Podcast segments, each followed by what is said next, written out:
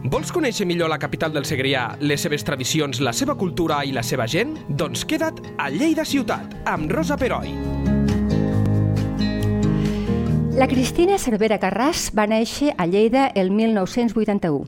És mare i llicenciada en Dret per la Universitat de Lleida. Entra de forma accidental en el món de l'escriptura com una forma d'alliberar-se. Ara us explicarem per què. La Cristina ha escrit un llibre titulat Jo i la Xua, editat per Pagès Editors. Segons ens comenta, és un llibre adreçat a la seva filla Chloe per deixar-li el testimoni vital davant d'aquella vivència que totes dues van compartir plegades. És una obra de superació que traspue força i vitalitat per tirar endavant front tots els desafiaments que la vida ens depara. Avui la tenim als estudis de Lleida 24 perquè volem que ens expliqui la seva història, que podria ser la història de molts de nosaltres. Bon dia, Cristina, i moltes gràcies per venir. Molt bé, bon dia, gràcies per invitar-me. A veure, situem-nos. És estiu del 2016, eh? el dia del teu sant, precisament, 24 de juliol, mm -hmm. i tu estàs embarassada. I et passa una cosa que canviarà la vida. Què és? Bueno, bueno, és una situació una mica atípica. Estava celebrant el meu sant eh, Santa Cristina a la muntanya amb els meus pares i bueno, que va passar una cosa molt estranya que de, de sobte doncs, em vaig trobar molt malament. Eh, sempre penses, bueno, és una cosa que no passarà res greu, sinó que es quedarà una simple anècdota. I no, no, la cosa va anar més i desgraciadament doncs, d'una, bueno, no vull ser una mica escatològica, però d'una cosa, d'una gastro doncs es va complicar i bueno, em, vaig, em vaig assustar bastant i vaig decidir doncs, eh, trucar al meu ginecòleg. No?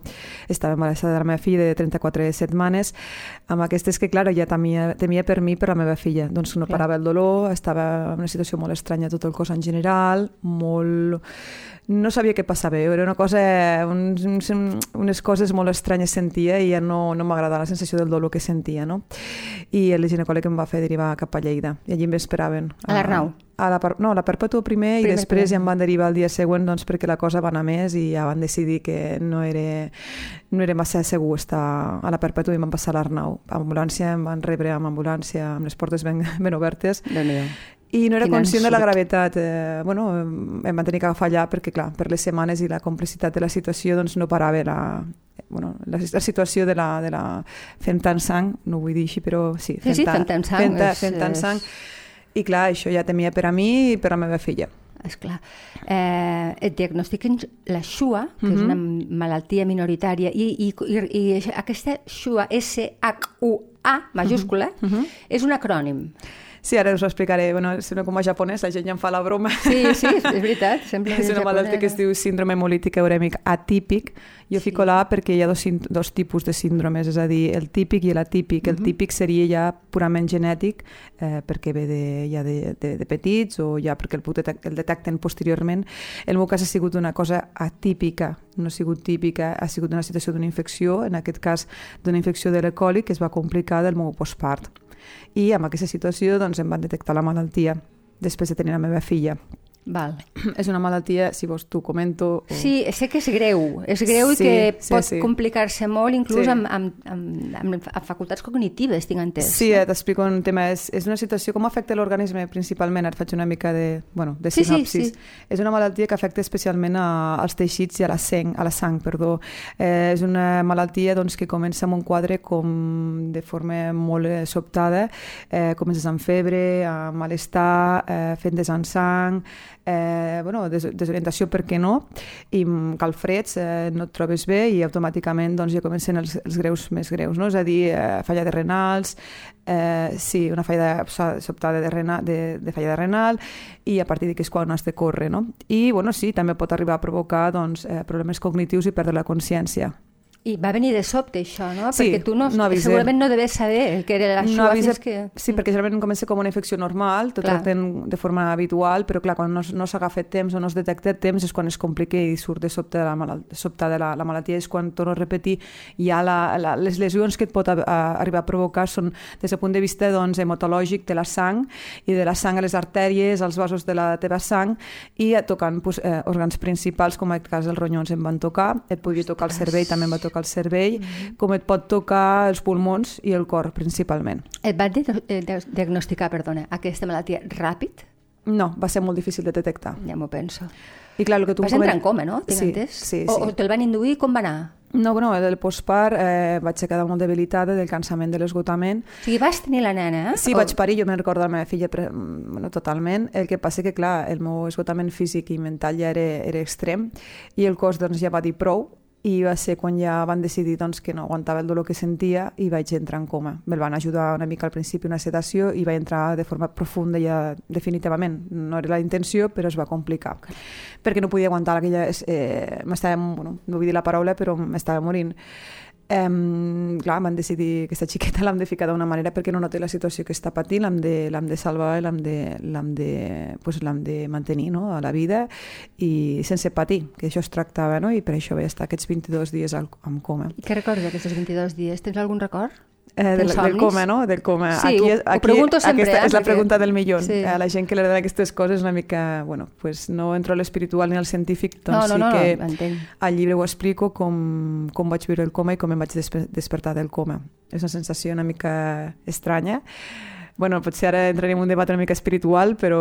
No, no, no, però com, m'interessa no. molt que ens expliquis com ho vas viure tu. Bueno, perquè... jo sé que el coma és una situació placentera, que estàs molt a gust, eh, t'agrada estar en aquell estat, en el meu cas estava bé, dins la gravetat, i bueno, te'n vols anar, te'n vols anar perquè t'agrada aquella situació, no? Estàs com a, al paradís, no?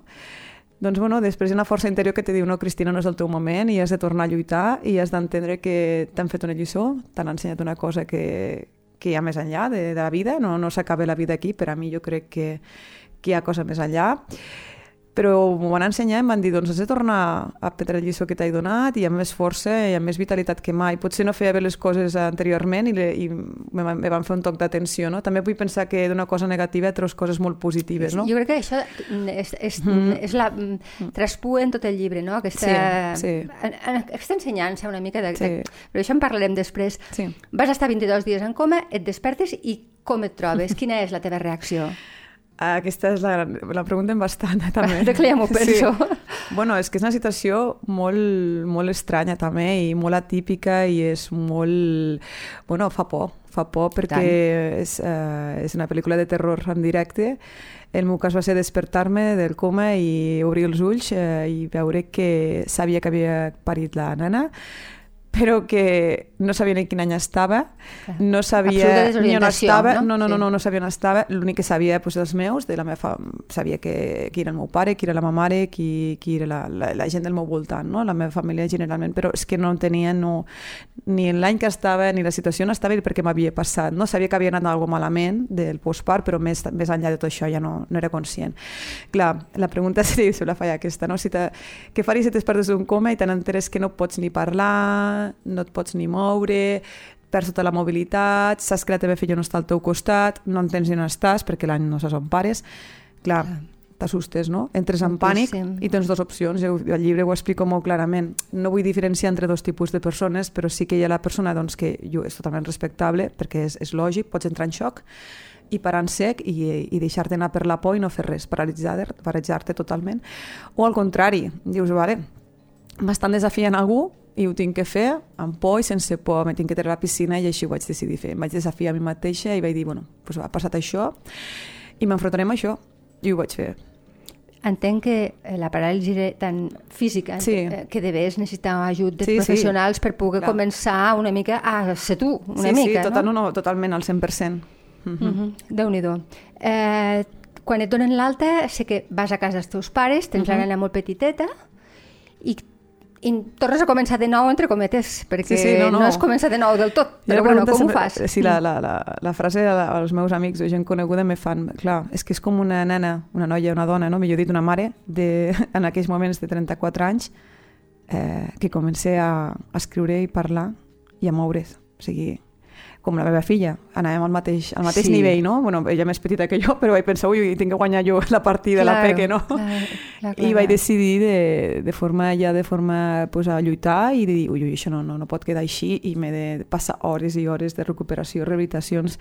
Eh, em negava a quedar en aquell estat ja per la meva filla i per a mi. Sí, vas, a, vas adoptar una actitud combativa, sí, com algú altre hagués pogut adoptar el que deies, una sí, actitud més passiva, sí, sí. però uh -huh. que no és jutjable tampoc, no, no, no es pot jutjar, però uh -huh. bueno, vas anar cap a... Bueno, jo he de sortir d'aquest pou, no? Sí. encara que sigui per la Chloe. Evidentment, bueno, i per mi eh, també ara... I per tu, evidentment, clar, clar, clar. Uh -huh.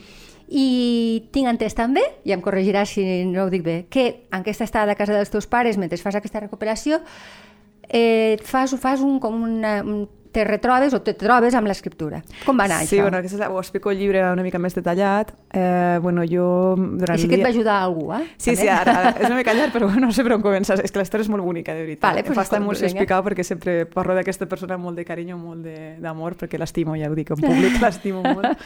Um, bueno, jo sí, sempre dic que vaig sortir de l'hospital i, clar, mm, vaig tenir que començar des d'ara la meva autonomia i m'esperava pues, una bateria de, de rehabilitacions, com era logopeda, fisioteràpies, i bueno, eh, al Centre Martí Pol també, de la FEM, Allí em feien neurorehabilitació, eh, feien exercicis pel, pel cervell i guanyar agilitat mental, memòria, atenció, etc etc.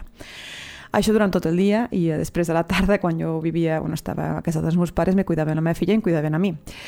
A la nit era el moment pues, eh, zen, diguem entre cometes, i deia, doncs, bueno, me n'anava al despatx de la meva, del meu pare, perdó, i durant el dia pues, la nena estava, mos va a repetir, amb els seus pares, amb els pares, perdó, i, i a la nit agafava jo el despatx de, del pare i me sentava allà. Dic, bueno, dic, vaig a provar de- d'agafar un paper en blanc i ficar a, e, i, o, u. Perquè, clar, la grafia, la, gra, la grafia fina també Sí. t'havia quedat compromesa, o sigui, no clar, podies clar, escriure. Sí, sí, evident, així sí és que és molt fort, molt fort. I clar, Sí, m'assustava jo fort. sola, dic, és que ho he d'aprendre a fer a ella o la seqüència com Déu mane, perquè això no pot ser. I cada dia estava així, repetir, repetir, repetir, i bueno, a base d'insistència a les nits i hores, que bueno, el meu pare s'enfadava, perquè no entenien tantes hores tancada al despatx perquè no era bo per a mi i tampoc per, per, l'horari que portava, perquè és que pràcticament no, parla, no, no parava, o sigui, no parlava però feia feina, no? Anava tot el dia... Clar, i els pares pateixen. Sí, lògic. re, clar, i aquesta xiqueta que fa tantes hores tancada que veure que, que se, se soturarà, no? se cansarà i no li anirà bé, no? Amb aquestes que comença a escriure, escriure a E, U, E, I, U, bueno, seqüències de vocals i bueno, conson, consonants i tal, i començo a agafar diaris i compro bueno, un del Segre, una sector jurídica, perquè sempre m'agrada el tema de bueno, Clar, política tu o jurídic, ets, i eh, copiava una, una notícia, però no sabia el que posava, com, un, com una grafia. No saps què posa, però saps Com que... un quaderno rubio de quan érem Sí, petits, no? còpies, Que sí, sí. Còpies, ma- I ho fèiem als diaris i vaig començar a fer copiar notícies de, del Segre en aquest cas o de la, la Vanguardia, el que trobava de, de Mhm. premsa i copiava pues, dos o tres línies i repetir, repetir, fins que al final em vaig donar compte i dic, ui, pues per, per repetició i visual pues, puc copiar grafies. No sabia exactament què, posia, què posava, però ho entenia. Dic, me sona i no... Me... A base d'anar recordant el cervell i fer moure les neurones, doncs em vaig donar compte que podia fer una frase completa. Eh, mal escrita o no, però començava a fer. I amb aquestes que vaig començar a escriure, escriure, escriure les nits, i sí, tot de paper rellenat de llibretes, que fins al final vaig fer unes llibretes, no, me vaig acotar una mica perquè l'erem la història. Total, que al final vaig fer dos llibretes molt, molt, molt denses, durant els, dies, els mesos i tal que vaig estar, vale? i amb aquestes que vaig dir, ui, dic, ara què puc fer? No? Vull fer un, un curset d'escriptura. Me'n vaig a internet a veure què trobo que hi ha per Lleida, no?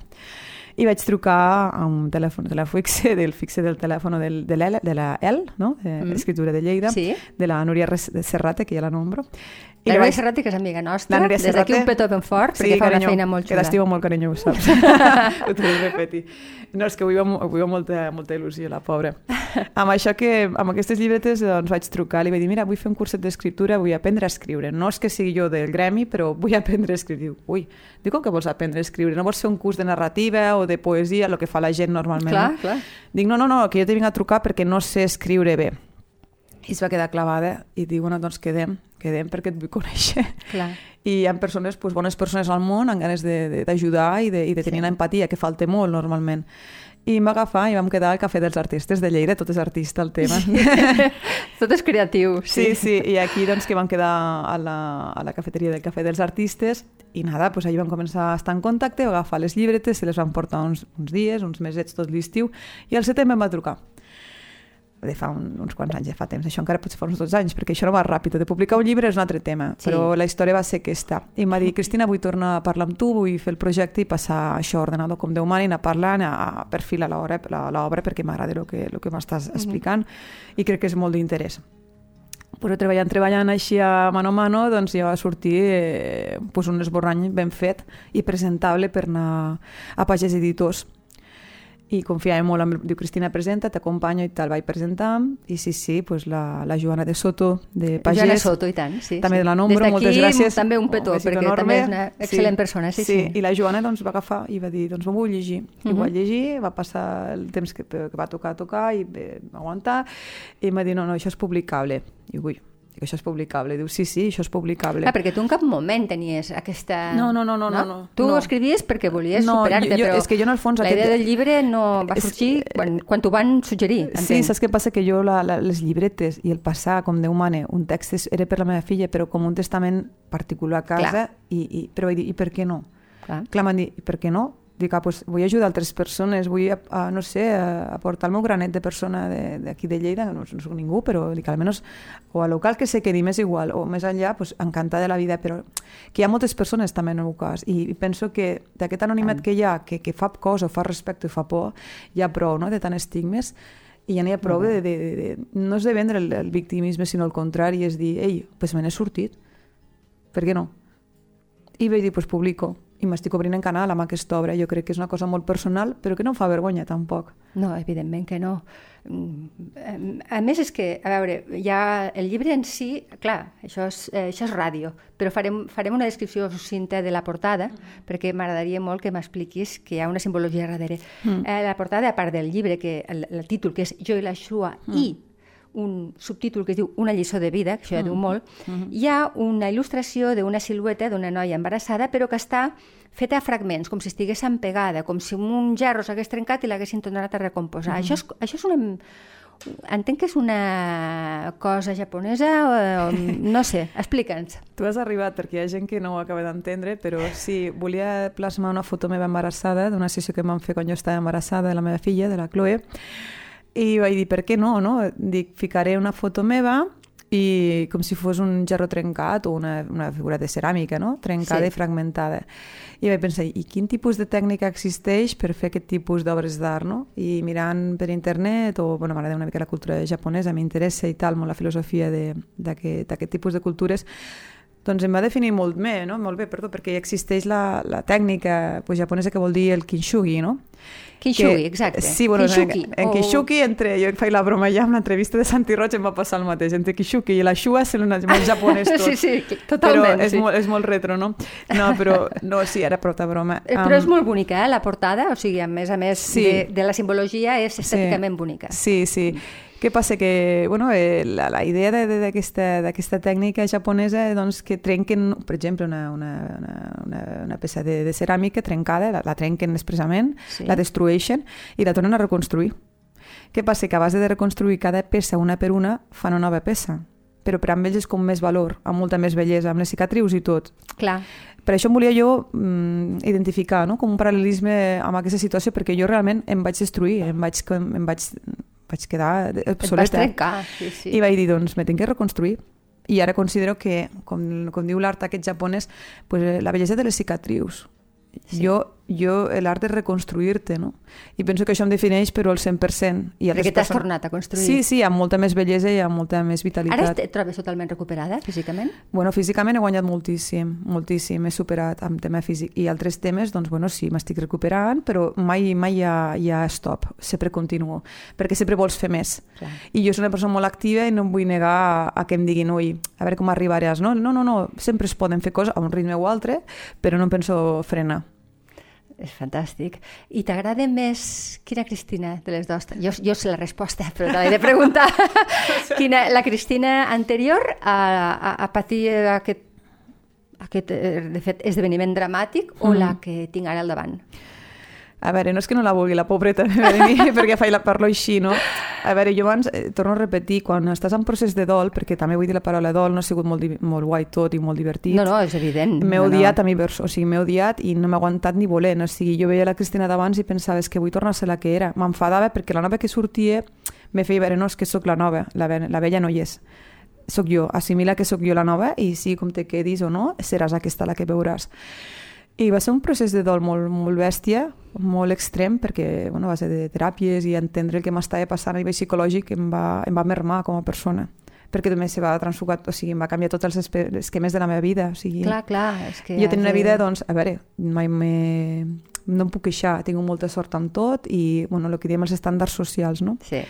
I jo pues, bueno, he passat un procés estàndard social correcte, el que diu la gent, el que, el que la gent el que vol la gent generalment, no? però penso, però perquè quins estàndards hi ha a nivell social? Però ara tu qüestiones, no Clar, t'ho quins abans, estàndards, no? sí, sí. I vaig pensar, pues, bueno, pues tinc una nova vida diferent, sóc la Cristina nova, me presenten rep, nous reptes i vaig pensar, ui, pues, pues per què no, no? I ara el que em passa, el que dius tu, no?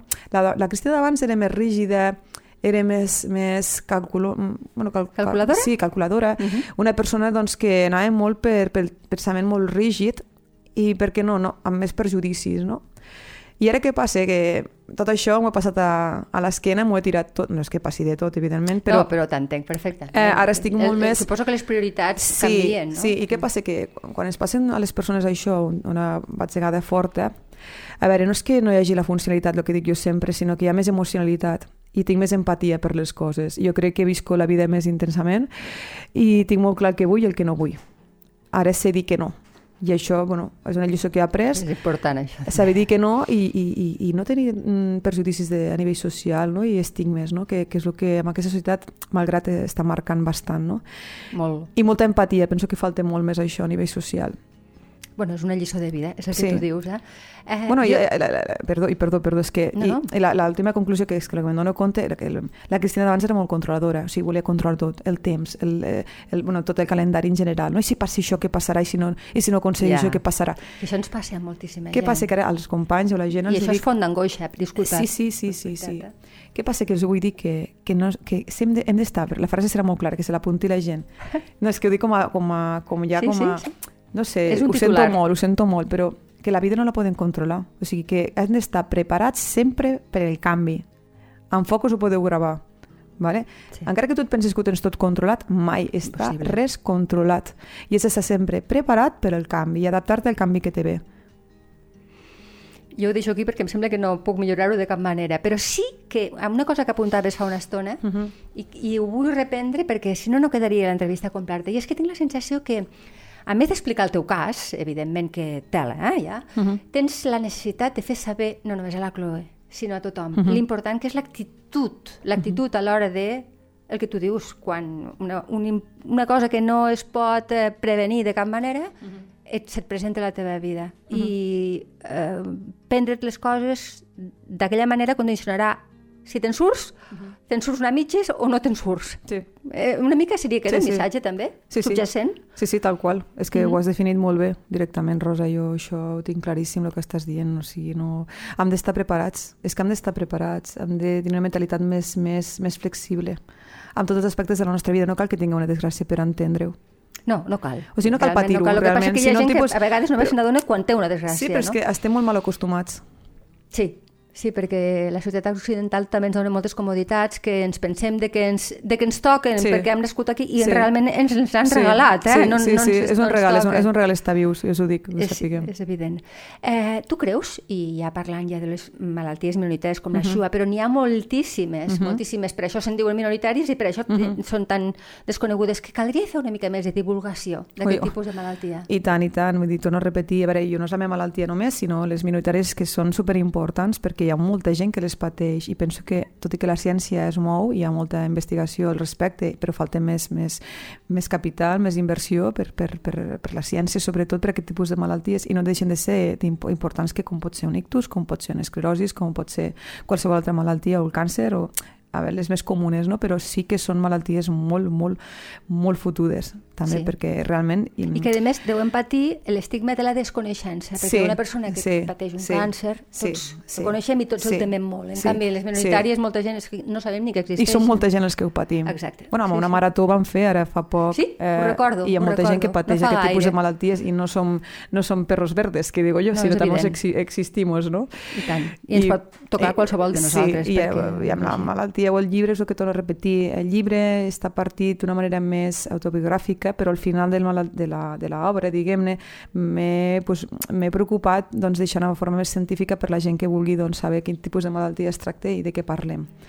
Per tant, hi ha, hi ha com una guia, eh? Una i també, guia I també per la Fundació salut. d'Espanya que existeix, que hi ha una fundació a nivell Aliança Mundial, també, que no és una cosa de poca cosa, sinó que sí que existeixen, però s'ha de fer més ressò. Està clar. I tu hi has contribuït. Jo i la Xua, una lliçó de vida.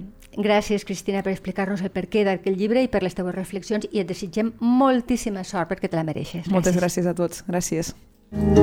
Lleida Ciutat, amb Rosa Peroi, cada dos dijous a lleida24.cat.